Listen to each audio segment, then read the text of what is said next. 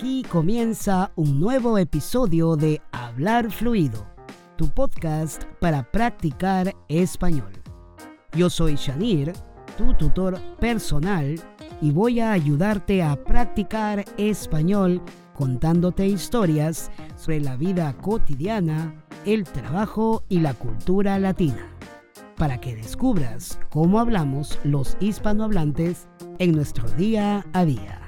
Así que, comencemos de una vez. Muy buenas, ¿cómo estamos hoy? Pues espero que, como siempre, dándole duro a tu aprendizaje y práctica del español. Aquí en Hablar Fluido seguimos creando contenido para ayudarte a mejorar tu capacidad para entender el español hablado y hoy nos toca hablar sobre cultura popular. La semana pasada tocamos el tema de educación financiera ahora he preparado un capítulo sobre los negocios en América Latina. Es decir, qué es lo que debes tener en cuenta cuando quieres hacer alguna transacción comercial en algún país de América Latina. Desde una compra muy pequeñita hasta la realización de un negocio de montos mayores. O sea, lo que voy a comentarte es qué aspectos culturales debes tener en cuenta en América Latina, cuando de gastar o invertir dinero se trata. Veamos entonces. Aspecto número 1. El regateo.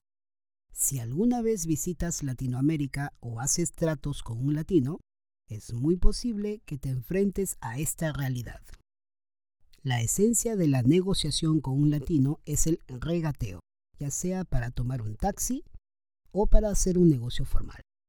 Los latinos pensamos en el corto plazo, en lo inmediato, en lo espontáneo. Vivimos muchísimo más el presente que el futuro, y nuestras vivencias generalmente son policrónicas.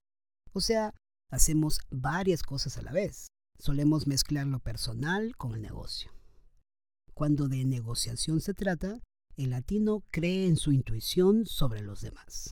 Especialmente hay una influencia muy fuerte generada por relaciones de confianza. Es decir, para el latino la amistad es muy importante a la hora de hacer negocios. Aspecto número 2. No todas las expresiones tienen el mismo sentido. El idioma oficial de todos los países de Latinoamérica es el español, exceptuando solo a Brasil, que tiene como idioma oficial el portugués. Pero el hecho de que se hable el español en Latinoamérica no significa que no existan diferencias sustanciales. Esto significa que tenemos muchas expresiones que son similares, pero muchas otras que pueden tener significados o interpretaciones totalmente diferentes. Entonces, a la hora de hacer tratos comerciales, es muy importante tener en cuenta estas diferencias y estar preparado o aprender al menos una lista básica de expresiones y lo que significan en cada país. Una excelente forma de sumergirse en este aprendizaje es utilizar las redes sociales para adaptarse al lenguaje que los clientes usan. De hecho, es tremendamente útil hacer social selling en Latinoamérica, que no es nada más ni nada menos que la utilización de los medios sociales para relacionarse, dar a conocer tu marca, obtener seguidores y en definitiva conseguir clientes. Ya que de esta manera aprenderás a utilizar términos, expresiones populares en transacciones comerciales con latinos. Aspecto número 3. La mensajería instantánea. Una palabra mágica en Latinoamérica es gratis. Y si hablamos de aplicaciones para hacer negocios, en primera fila aparece WhatsApp, cuyo servicio es totalmente gratuito, a diferencia de los mensajes de texto que tienen un costo. En los últimos años, WhatsApp se ha convertido en la aplicación bandera para hacer negocios en Latinoamérica. Es muy popular y evita la intrusión que causa, por ejemplo, una llamada telefónica. En ocasiones, yo recibo algunas llamadas telefónicas de alguna persona que quiere venderme algo y por supuesto me incomoda mucho, sobre todo cuando la persona insiste justificándose que solo será un minuto. Sin embargo, tengo una reacción diferente cuando recibo un mensaje de venta a través de una aplicación de mensajería instantánea como WhatsApp o Messenger.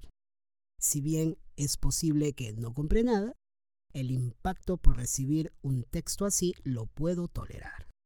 Para resumirte, a menos que la llamada telefónica sea de mi esposa o mi mamá, no voy a contestar. Prefiero un mensaje. De hecho, leí un artículo que informaba que desde el 2017 los profesionales del marketing de las empresas han empezado a incluir la mensajería instantánea en sus estrategias de promoción y venta. ¿Por algo será? Por algo será. Aspecto número 4. Cuidado con solo aceptar pagos con tarjeta. Actualmente la población no bancarizada de América Latina es aún muy alta, por lo que es muy importante que las empresas que ofrecen productos y servicios en Latinoamérica incluyan métodos alternativos de pago, además de la tarjeta de crédito. Por ejemplo, Amazon ha lanzado un nuevo sistema llamado Amazon Cash, en el que los consumidores mexicanos pueden depositar dinero en efectivo en determinadas tiendas de conveniencia para gastar luego en el sitio web. Estas formas alternativas de compra maximizan el uso de la tecnología y abren la puerta a formas creativas de llegar a más consumidores en Latinoamérica. Por ejemplo, en varios países de Latinoamérica existen webs que han implementado varias formas de pago. La tarjeta de crédito o débito, la transferencia bancaria, el pago en efectivo contra entrega del producto, entre otras formas, logrando así abarcar muchísimos más clientes. Y bien, eso es todo por este episodio. Espero te sea útil a la hora de aplicar todas las frases y expresiones que he mencionado. Como siempre digo, la clave es practicar, practicar y practicar. Recuerda que si quieres darme recomendaciones de futuro contenido o sugerencias, puedes ir a hablarfluido.com barra contactar y allí dejarme tu mensaje. Además, para ver la transcripción de este episodio, puedes ir a hablarfluido.com barra 043. Y si aún no le has dado una reseña al podcast, pues te invito a hacerlo en Apple Podcast, en Spotify o por cualquier otra aplicación de podcast por donde me estás escuchando. A ti solo te tomará un minuto, pero te aseguro que será muy valioso porque ayudarás a que este podcast llegue a más personas que quieren practicar español. El español de la calle, el del trabajo y el de la vida cotidiana y el que usas cuando viajas por Latinoamérica.